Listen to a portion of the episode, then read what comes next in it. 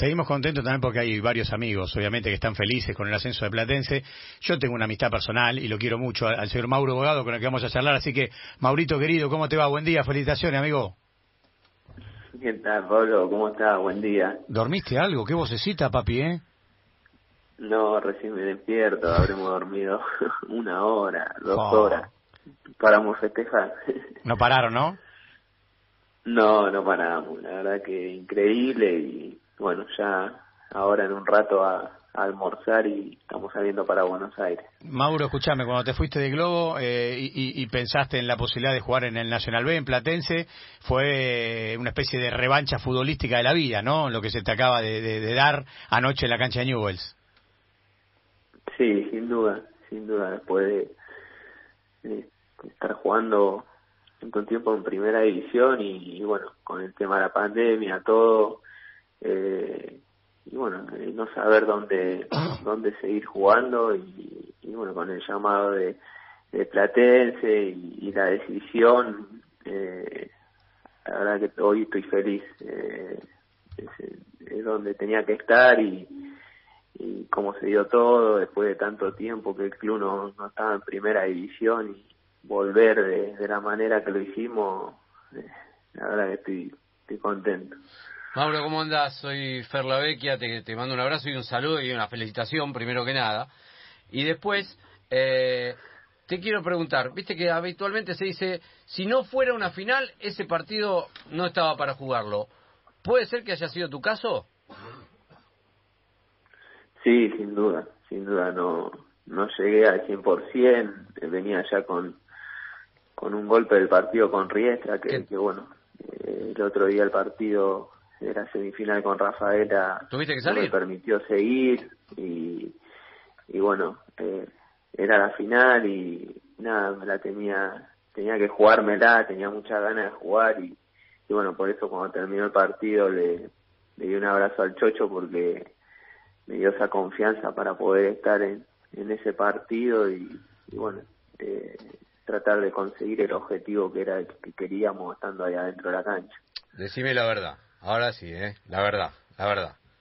¿Querías patear el último penal o dijiste, ja, Jorge, ah. sacalo hoy y, no tengo que ir a, hacerme cargo de esa mochilita? No, no, quería que lo, que lo ataje Jorge, obvio. Pero, pero también se me cruzaba por la cabeza que, que si tenía que definir la serie con el quinto penal iba a ser lindo también, ¿no? Porque bueno, eh, queda ese momento grabado y, bueno, iba a ser lindo también. ¿Ya habías pensado cómo patearlo? ¿Dónde yo, te, yo te digo cómo lo patea. ¿Lo habías pensado ya o no? Él sabe. Pablo sabe que lo que lo diga él. La, la picaba, no, si la picaba. Si pateaba Mauro Bogado, patea fuerte al medio. Sí, sin duda. Sin duda. Mirá que, mirá que en una se había quedado parado el arquero de. Sí, es verdad. Se quedó parado el es arquero verdad. de. Y yo, pensé, y yo pensé Mauro. Pensé en Mauro. Si se queda parado, lo, lo, lo viste, ¿no? Sí, pero iba a patear fuerte y, y, bueno, no sé, era cuestión de, no sé, de traspasarle la mano. pero, ¿Por, qué ascendieron? ¿Por qué crees que ascendieron? ¿Qué tiene este grupo y este equipo, Mauro? No, porque en un primer momento creo que merecíamos estar en, en la final. Eh, se nos había escapado eh, estar la primer final por, por diferencia de gol, habíamos hecho creo que, que bastante mérito y, y bueno, después el grupo creo que eso nos fortaleció, haber, haber quedado afuera como, como se dio todo en esa última fecha por, por diferencia de gol y, y bueno, nos hicimos fuerte con eso y, y en el reducido también hicimos tres grandes partidos que, que nos llevó a estar en primera. Escúchame, de grande se disfrutan de otra manera las cosas, ¿no? Porque vos ganaste cosas en tu carrera, pero cuando uno ya empieza a estar casi los últimos años de carrera, no te estoy retirando ni mucho menos, me parece que tiene otro sabor. ¿Cómo, cómo se disfruta? ¿Cómo se vive? ¿Cómo se valora esto, Mauro?